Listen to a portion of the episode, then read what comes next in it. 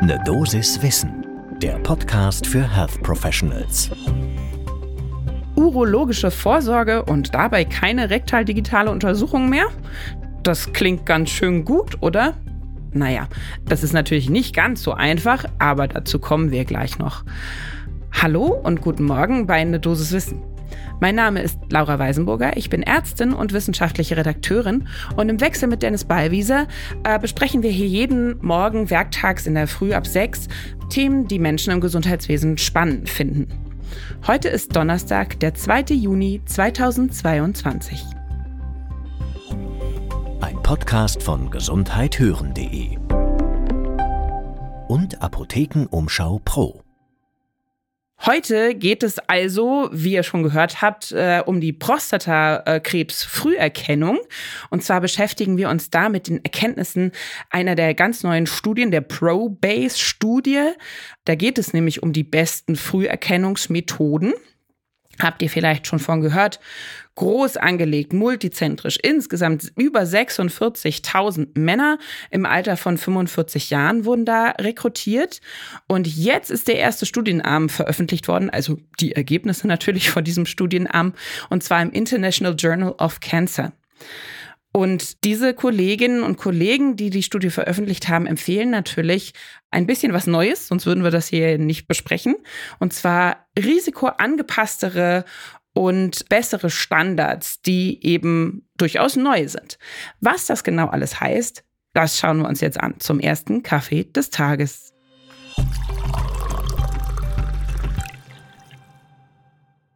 Wie immer starten wir ein bisschen mit Zahlen und Fakten zum Warmwerden. Nochmal äh, wiederholt, Prostatakrebs ist die häufigste Krebserkrankung in Deutschland bei Männern. Ähm, und zwar erkranken jährlich ungefähr 65.000 neu daran. Das äh, sagt jedenfalls der Krebsinformationsdienst, das ist da unsere Quelle. Wie immer findet ihr alle unsere Quellen, also auch die Studien, die ich zitiere und so weiter, in den Show Notes dieser Folge. So, und zum Prostatakarzinom gehört natürlich, wissen wir alle, PSA-Wert, PSA-Test, um die Krankheit möglichst früh zu entdecken und, und dementsprechend zu therapieren. Aber wir wissen auch inzwischen, ein grundsätzlich gleiches PSA-Screening für alle Männer ab einer bestimmten Altersgruppe ist jetzt nicht so wahnsinnig super.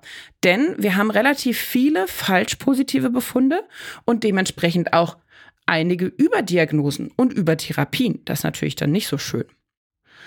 Und eine andere Studie, um die es jetzt nicht geht, aber die zum Vorwissen ganz gut ist, nämlich die European Randomized Study of Screening for Prostate Cancer, könnt ihr auch nachgucken in den Show Notes, ähm, hat herausgefunden, also es müssten 570 Männer zu einem Screening eingeladen werden, um einen einzigen Todesfall durch Prostatakrebs zu verhindern. Das ist natürlich eine ganz schön hohe Number needed to treat. Deshalb machten sich eben die Kolleginnen und Kollegen des Forschungsteams auf die Suche nach neuen Strategien, wie man das eventuell verbessern kann. So, jetzt zur Probase-Studie. Die wollte also rausfinden, okay, gibt es ein optimales Alter, ab dem ich den PSA-Basiswert bestimmen sollte? Und deshalb haben sie erstmal eingeteilt in eine Gruppe ab 45 Jahren und eine ab 50 Jahren. Und dann haben sie auch noch geguckt, okay, wie viel nutzt mir denn eigentlich so eine rektale Tastuntersuchung? Ja, das, worauf weder die Patienten noch wir so wirklich richtig viel Lust haben, ähm, haben sie sich genauer angeschaut. So, was kam dabei raus? Also sie haben erstmal Gruppen gebildet aufgrund des PSA-Basiswertes. Und zwar niedrig, nämlich unter 1,5 Nanogramm pro Milliliter, dann mittel 1,5 bis 2,9 Nanogramm pro Milliliter, also immer PSA-Wert natürlich. Und dann die Gruppen mit hohem Wert und auch gleichzeitig hohem Risiko, also niedriges Risiko, niedriger Wert, mittleres Risiko, mittlerer Wert und so weiter. Und das hohe Risiko bestand an ab über 3 Nanogramm pro Milliliter wurde jemand in diese Gruppe eingeordnet. Dann kam es zu weiteren Untersuchungen. Also zum einen wurden diese Werte natürlich über mehrere Zeiträume abgenommen, damit man sicher war, okay, das war jetzt nicht nur ein Einzelwert. Dann wurden den Personen eine Prostatabiopsie unter MRT-Kontrolle angeboten zur weiteren Diagnostik. Und alle diejenigen, die mehr im niedrigen und mittleren Bereich waren, nach mehreren Tests, wurden dann nach zwei und äh, fünf Jahren nochmal zu PSA-Tests eingeladen. Das heißt also, die kriegten mehr so ein kleines Follow-up.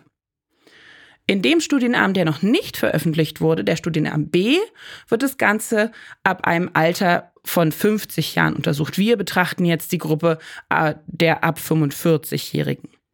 So, und die erste Screening-Runde, was zeigte die jetzt? Also von den 186 Teilnehmern, die ein hohes Risiko hatten, äh, fiel bei 64 Prozent, gut über die Hälfte, ein bisschen mehr, zwei Drittel sind es, die Entscheidung für eine Prostatabiopsie.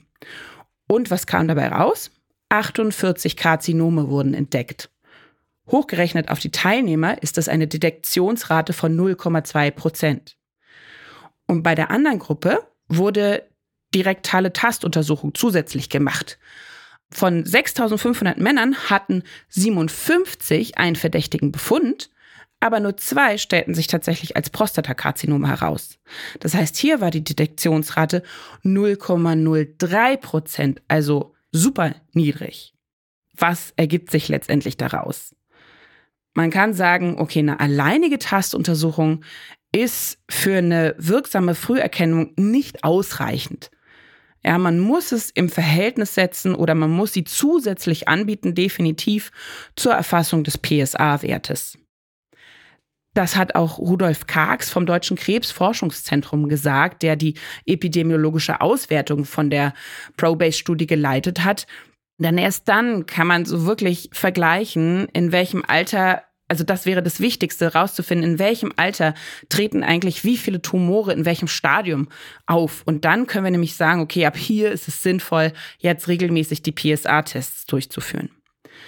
Wir haben außerdem noch einen Experten gefragt, Herrn Christian Bohlenz, ärztlicher Direktor der Universitätsklinik für Urologie und Kinderurologie in Ulm.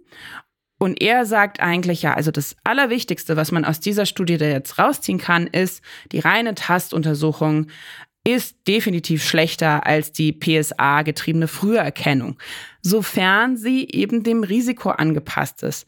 Das bedeutet eben auch, ich kann nicht sagen, ich habe einmal einen PSA-Wert abgenommen und zack, das ist ein hohes Risiko. Nein, ich muss natürlich einen Ausgangswert haben und dann über eine Weile hinweg nochmal einen PSA-Wert bestimmen und dann entscheiden, habe ich ein hohes oder ein niedriges Risiko und wie ist dann mein weiteres Vorgehen. Wenn wir so arbeiten, dann sind wir patientenorientiert und evidenzbasiert in der Früherkennung. Und das ist ja das, wo wir eigentlich alle hinwollen. Das heißt also, was kann man sich für die Praxis merken? Genau das, was ich gerade gesagt habe, nicht oder nicht unbedingt immer tasten oder auf gar keinen Fall nur tasten, Blutwerte abnehmen, PSA-Werte in einem Abstand mehrfach abnehmen und dann dementsprechend handeln. Das war eine Dosis Wissen für heute. Mein Name ist Laura Weisenburger und wenn ihr uns nicht mehr verpassen wollt morgens, dann abonniert uns doch einfach. Das geht überall, wo ihr Podcasts hört. Dann bekommt ihr immer bei einer neuen Folge sofort die Erinnerung. Ein Podcast von gesundheithören.de und Apothekenumschau Pro.